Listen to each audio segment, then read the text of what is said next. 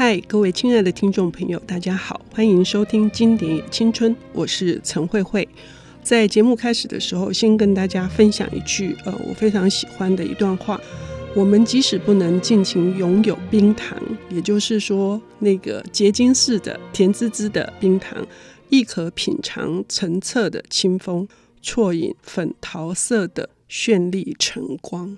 这样的一段话。呃，让我们感觉像好像有一泓清泉呢，在工作的繁忙当中，或者是在这种世事纷扰的情况之下，呃，好像可以得到一些歇息。这一段话是呃，也许各位听众朋友知道，它有一个旷世名作叫做《银河铁道之夜》，但是也许对这个作者并不熟悉，他叫做宫泽贤治。我们今天邀请到的领读人，非常的推崇这位作者，他是小说家，刚出版了他的最新的短篇小说集，叫做《六十九号线的离开》。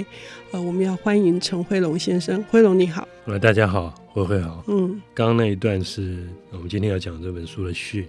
嗯，呃，要求特别多的餐厅，我觉得这个台湾翻译它其实翻的非常好，因为这个名字是注文特别多哈，嗯、就是台语的注文哈。嗯，那它这个是一个反义词，这这一本小说里面刚好跟我们想的不一样啊。嗯、那它的序里面，除了刚刚慧慧念的那一段很柔软美丽的风景，嗯，之外呢，就是它里面有讲说，这一本短篇故事集里面。或许有些对你有所启发，也有些可能看过就算了。与我呢，不能分辨各中差别。或许也有些篇章让人看得莫名其妙。对于那种地方，其实我自己也很莫名其妙。那我觉得，我写小说的时候，经常写完的时候，我修订的时候，我经常有这种想法，就是说，呃，我那时候为什么会这样写呢？嗯，我真的觉得很莫名其妙。但是改了以后呢，就更悬了。呃，因为我希望把那个空间拉大。那我觉得，呃，宫泽贤治先生他在当时，就是刚刚会念那一段里面，我觉得安抚了很多人心，因为那时候正是日本要踏伐出他的国土，嗯，去做全世界的领袖的时候，嗯，但日本国民生活的非常痛苦，嗯，嗯，那这一本小说与其说是给小孩的童话，我觉得不如是说给历代每一个大人的安慰啊，嗯，呃，就是呃，我们虽然变大人，但是其实很多心情上。并没有离开小孩子那个氛围。嗯，说的真好，我真的刚刚都起鸡皮疙瘩了。就是呃，为什么这个呃宫泽贤治哦，一直到我今年差不多三月四月的时候去日本出差，嗯、呃，有一个很重要的出版社，他还是重出了宫泽贤治的全集，哦，而且是全新的排版、全新的封面的装帧设计哦。那也就是说，他的那个地位来自于哪？事实上，他在世的时候是呃。几乎是默默无闻的。哎，对，没没错。然后，呃，我当时知道的时候，是因为我的工作我要做有声书，然后很多材料一开始是想说从日本呃引进来，嗯，那所以那时候出差就认识了一个出版社叫祖父之友社，嗯，那他们做了二三十本系列叫 CD book，就是有 CD，然后跟书在一起，嗯，嗯，那里面有一本就是宫泽贤治的这一本书的呃抽取版，嗯。那当然，我就他们放在 CD，我不是听得很懂，嗯，他们就是有人念嘛，嗯，那后来那个当时工作编辑他就翻译成中文，嗯，讲给我听，嗯，那虽然他的中文很差，但是我听了觉得非常感动，就是说刚就刚念的那个序，我听了就觉得说，哎，怎么会有人这样子？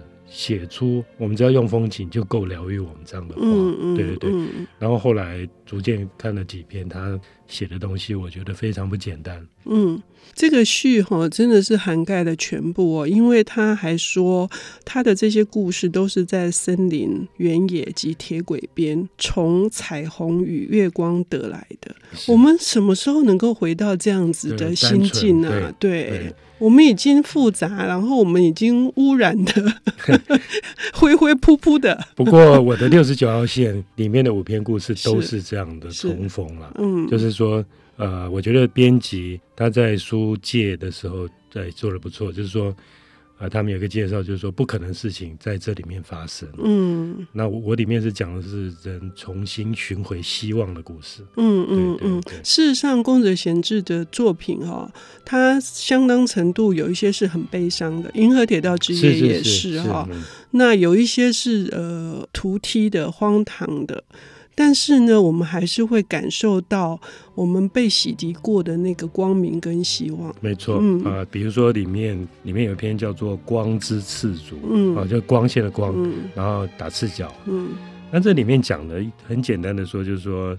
啊、呃，其实他的语境描写那个风景真的是很棒，嗯，不得不想朗诵几句啊。不过时间很短，嗯、就不要讲了，嗯、快速通过。嗯嗯、那个他就讲一个父亲，然后一开始就是、嗯、他一开始的第一句话就是乌鸦太嘈杂，吵醒了一郎。嗯。他这本书里面一郎出现了五次，嗯，呃，我觉得有一点那个欣慰感，就是我也不太会取名字，嗯，那他常常用一郎、太郎、二郎、四郎，游夫，游夫，游夫出现两次，是是。那这一篇游夫就是弟弟，嗯，啊，那一郎是哥哥，哥哥，嗯，这个一开始就是讲一郎，然后那个游夫啊，他们跟爸爸。嗯，那爸爸是要去山上工作，嗯，那小孩子都不喜欢念书嘛，嗯，那这有一点这种警示的意味，嗯，但是他并没有，我我看小说的时候以为他把这个事情放得很严重，其实居然没有，就是说，哎，你你喜欢念书还是喜欢去山上？嗯，当然去山上啊，嗯，谁要去念书呢？嗯，那他们也不喜欢念书，不过这个故事后来用一种很悲伤的过程啊，让我们经过一种痛苦的洗礼，嗯，才到达最后。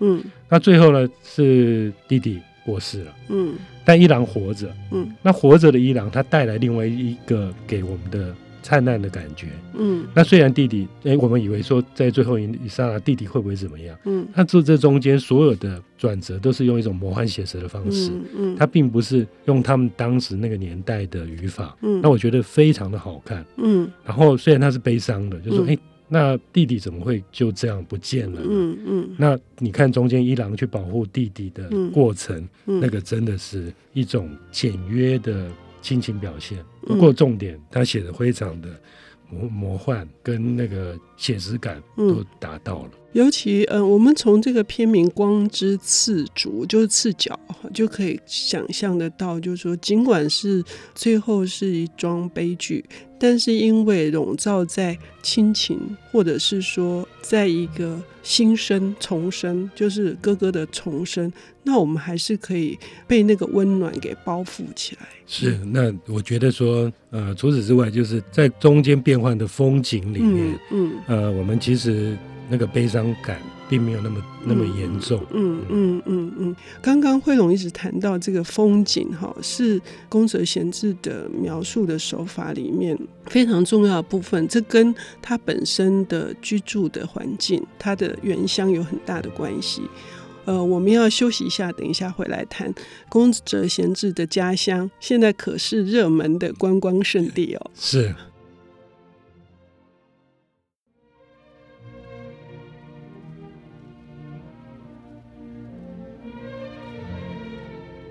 欢迎回到经典也青春，我是陈慧慧。我们邀请到的领读人是，呃，受到联合文学杂志总编辑王崇威说，如果我们能够读到他的新作《六十九号线的离开》这部短篇小说集，那么我们无疑是幸福无比的。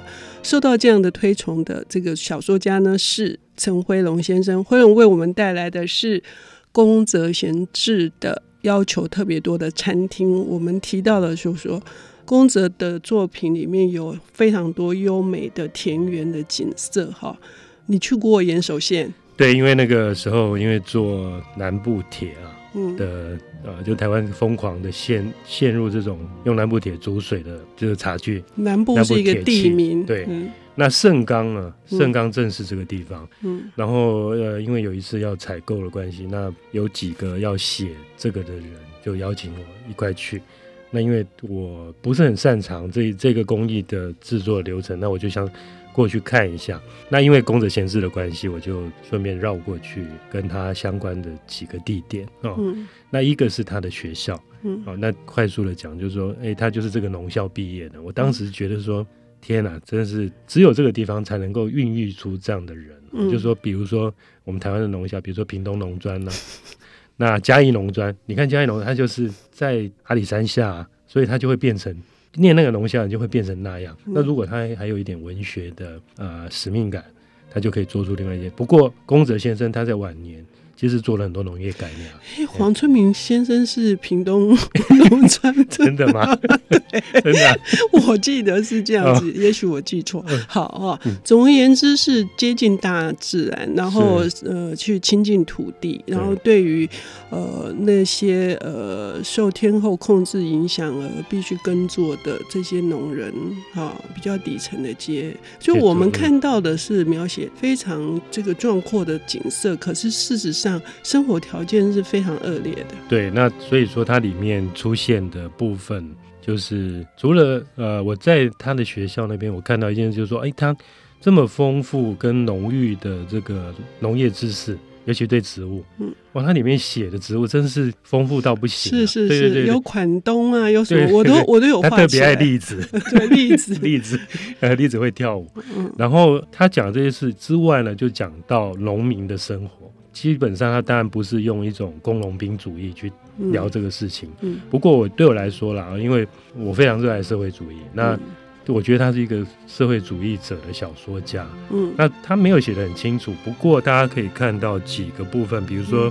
第一篇那个巷子与山猫，嗯、哦，就是说巷子就是那个橡树橡树的果实，嗯，啊、哦，那巷子它不是被吃的，嗯，啊、哦，除了被吃以外，它们也会反扑，嗯，然后呢，最有趣是它的主题就是要求特别多的餐厅。嗯嗯嗯那这个我当然就是不要讲太细，那大家可以去看，嗯，这个过程真的非常的有趣，嗯，就是有两个呃打扮成英国士兵的样子，扛着发，对对对，然后他就是就是我们说的很假惺惺的人嘛，他就穿的很帅的打猎的的装扮，然后拿着呃看起来煞有介事的枪，然后他们要带着两只白熊似的狗，嗯，然后你看他这个描描述是非常的好，然后他们要就是边走边聊，然后。他们其实是没有办法打到任何一个猛兽，嗯、所以他们就在在路上讨论说，嗯、等一下要去买买鸟，对对对，买两只这种雉鸡啦啊，嗯，对对对，跟我们去钓鱼没有钓到鱼，买鱼回去说，你看我钓到这个，好像、嗯、一样的道理，就在那边讨论，就经过一个餐厅叫三猫轩，嗯，这个山猫轩是现在真的有这个餐厅，嗯、这是纪念。宫泽先知的，我也很想去，不过我看那菜单好像一般。嗯嗯。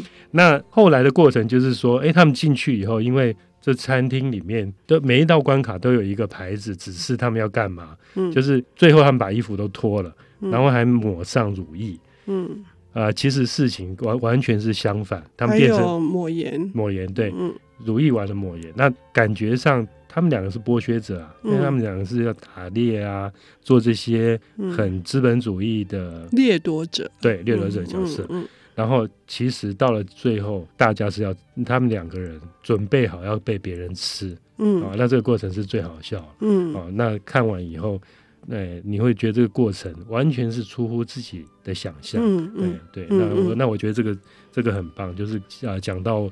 那种掠夺者跟被剥削者，嗯。啊的这种反扑，嗯嗯，然后再来就是主持人也特别喜欢的一篇叫做《鹿舞》，嗯。啊，鹿舞的起源就是鹿会跳舞嘛，啊，呃，里面就讲到说有一个有一个猎人，嗯。啊，这里面的猎人很多，常常出现，嗯，那猎人都很穷。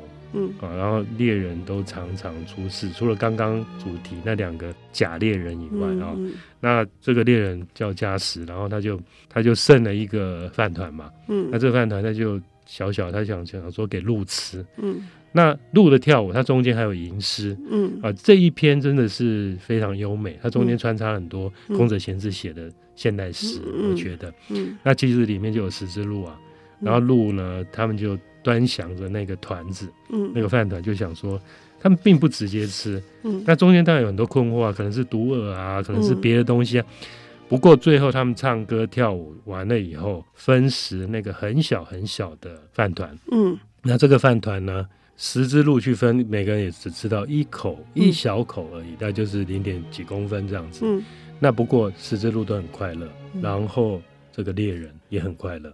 那这种故事就是呃，刚刚旭在讲的，感觉上很的莫名其妙，嗯、但是其实就是一种团体互相分享的一个精神的极致了。嗯，好，然后、嗯、这一篇哈，你既然提到主持人喜欢，所以我要插嘴一下，我真的非常喜欢。是，你知道宫泽贤治一开始是说他这个故事呢是听，他是对对在台原的夕阳中，台是青苔的苔哈，台原的夕阳中听澄澈的秋风说的，是秋风。跟他说的是秋风跟他说的，秋天的风跟他说的。对，对，所以我看到的我的感动是说，当然入伍的故事很重要啊，团体分享很重要。可是最重要还是我们有没有机会走进台原，我们有没有机会听到秋风？秋风告诉我们，然后我们自己能不能静下心来听？对不对？他说什么？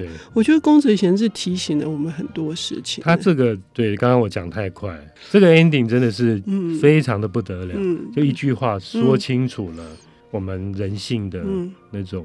污秽，嗯啊，就是你你什么都听不到，嗯，但我听到了，嗯嗯嗯嗯，还有关于呃最后一篇哦压轴之作哈，我也非常喜欢。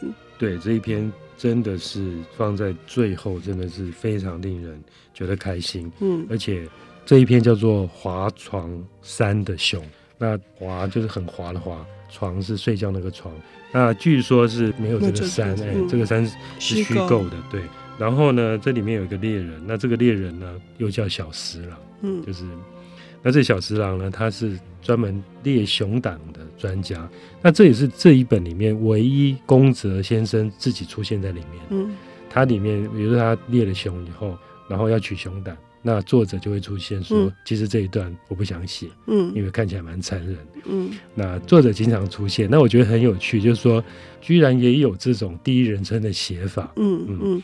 那简单的说，就是说，其实这里面小十郎他是一个很贫穷的猎人，然后他经常要把熊皮拿去卖给一个高度压榨别人的杂货店的老板，嗯。那这个老板呢，不会给他高度的钱。啊，或过多的钱，永远都用最低的跟他收购东西，但是他也只得卖给他，因为没有别人可以卖。嗯，然后呃，熊跟他的关系都非常的好。嗯，因为熊其实都很喜欢他。嗯，里面写到说，连他的狗熊都喜欢。嗯，那有一只熊甚至呃，因为熊自己家里有事，就跟小十郎说：“你现在不要杀我，我过一阵子会自己去奉献给你。”嗯，结果真的，他过了两年以后，他死在他家的门口。嗯，这是一种我们很难以想象的，就是人与动物，或者是人与万物，怎么样是自然而和谐。或者是和平的共存，而且互相的知道对方都是不得已的，对，然后尊重，嗯，是尊重，是不得已的，就是做猎人是不得已的，然后做熊呢也是不得已，也是不得已的，所以呢，宫泽贤治的作品里面蕴含了非常多的呃这样子的思想，哈，是我们呃旅读都不会觉得厌倦的，所以非常开心，因为我人生中的第一部的译作就是。没译完的《银河铁道之旅》，所以要谢谢辉龙带来这本书，要求特别多的餐厅。谢谢辉龙，谢谢大家，请关注辉龙的新作《六十九号线的离开》。谢谢。